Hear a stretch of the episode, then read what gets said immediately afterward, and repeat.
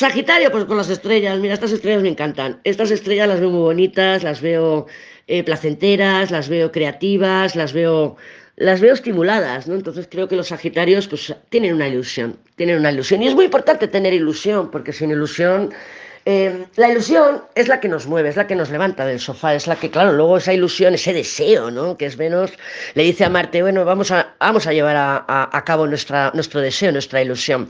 Otra cosa son las expectativas. ¿eh? Otra cosa son las expectativas. La carta de las estrellas rige las dos cosas.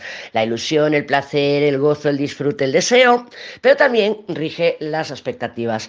Yo en esta combinación que ha salido con el show y con el mundo, yo creo que aquí hablamos de disfrute de gozo, de placer, de deseo, de ilusión. Yo veo mucha ilusión, por lo que sea, por lo que sea, pues porque se ha encontrado con un amigo, Sol, un colega que hace tiempo que no veía, porque tiene un viaje programado, mundo, porque mm, te está viendo a ti flipada, Emperatriz Luna, pero tiene ilusión, y pero las ve muy bien, muy, muy bonitas, muy bien aspectadas. Otra cosa es que, claro, otra cosa es que esa ilusión tenga que ver contigo, a lo mejor es algo suyo, pues que le han llamado un trabajo, le hace ilusión, pero mm, cuando están con la ilusión, cuando están así con esta, este tipo de combinación, Sol, estrellas, mundo, es buen momento para interactuar, porque están de buen humor, están de buen humor. Entonces es buen momento si quieres establecer el contacto, si quieres, hombre, ¿qué tal? Que hace tiempo que no sé nada de ti, ¿cómo estás?